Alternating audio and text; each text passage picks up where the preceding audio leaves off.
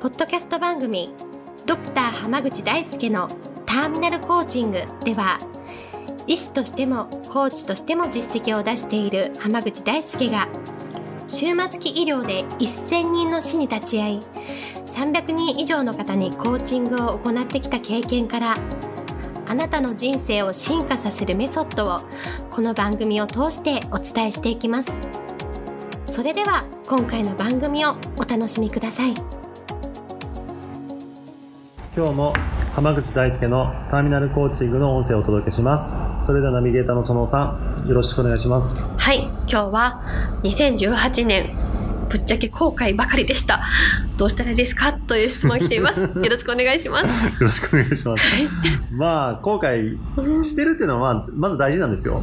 あそうなんですか？あの思い通りいかなかったけどもまあいいやっていうふうに、ううんまくいかなかったことに対して気にしなくなってしまうともうそれ以上絶対改善することがなくなっちゃうんで後悔してる時点でうん改善していける余地はあるっていうことなんですよ。うんそうですねだからまずそれはねすごく素晴らしいことだなっていうところからスタートしたいんですが、はい。まあじゃあ2018年うまくいかなかった、うん。でもじゃあうまくいくためにはどうしたらいいかっていう観点でお話をしたいと思うんですけど、はい。2018年じゃあ後悔してるのははい。どんなことなのかっていうのをうんうん。具体的にピックアップするといいんです。よ。あああれができなかったこれも終わんなかったとかそういうこう後悔してることを書き出したりとかするそうです。はその具体的に言うとええ。2018年どうなる予定だったのにうんうんどこまでしか行けなかったから後悔してるのか。ああそうですよね、はい。この3段階なんですね、ええ。後悔してるっていうのは。ああそうですよね。なんかこう達成したいものがあったりとかなりたい姿があったのになれなかったよっていうことだから後悔が生まれるってことですそうよねです。だだからその、皆さんねなんとなく後悔してるっていう人多いんですけどええ。どんなレベルの後悔なのかって大事なんですよ。ああどんなレベルの後悔？まあ、例えばねそのフルマラソンをはい。走り切るっていう目標を持ってたとするうん。と、うん。42.195キロ走る計画、はい。例えば、まあ、せ大会によったら制限時間がええ。7時間とかうん。って決まっていて、はい。7時間で走り切る予定だったのが、うん。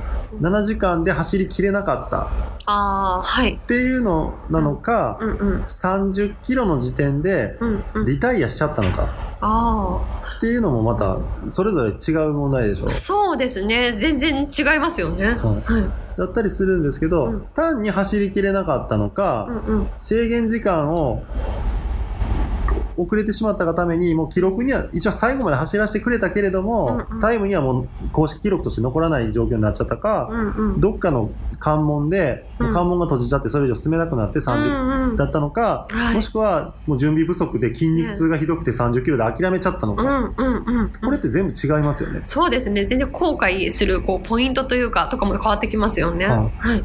例えば何時間は別として完走したいって考えてた人だったら、はい。すまあ、タイムには残らないけど完走できたっていうのは、うんうん。まあ、ある種達成なんですよ。そうですね。完走したい。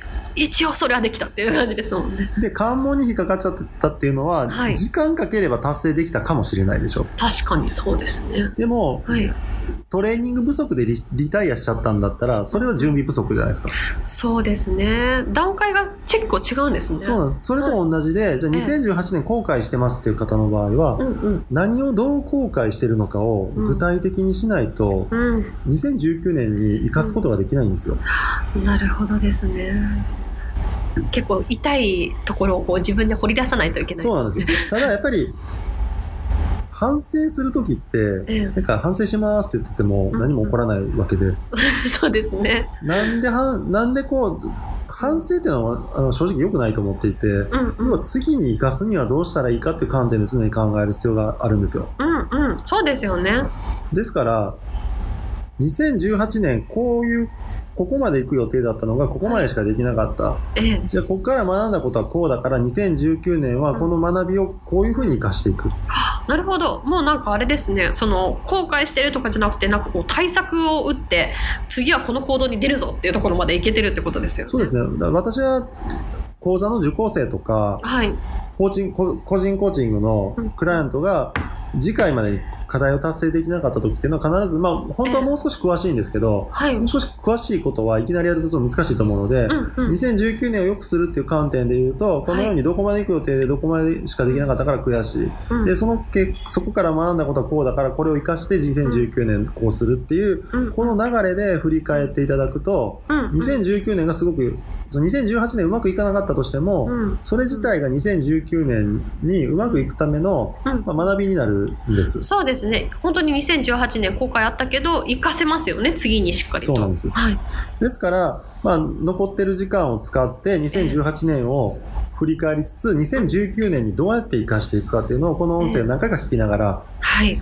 考えていただければと思います。そうですね。まだまだ2018年後悔だけで終わらせないぞってことですねそ。うですね。後悔だけで終わらすともったいないんですよ。本当にそうですもんね。後悔してるってことは何かを学んでるってことなので、そうですね。それをしっかりとこう、人生変えるために使っていくってことですね。はい。なるほど。ありがとうございました。ではぜひ活かしていただきたいと思います。はい。では今日はこれで終わります。ありがとうございました。ありがとうございました。本日の番組はいかがでしたか？番組ではドクター濱口大輔に聞いてみたいことを募集しています。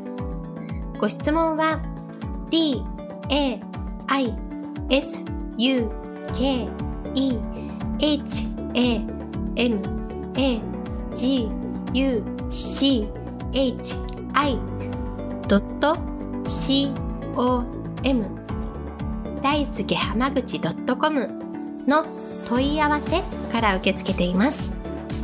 またこのオフィシャルウェブサイトでは無料メルマガやブログを配信中です。次回も楽しみにお待ちください。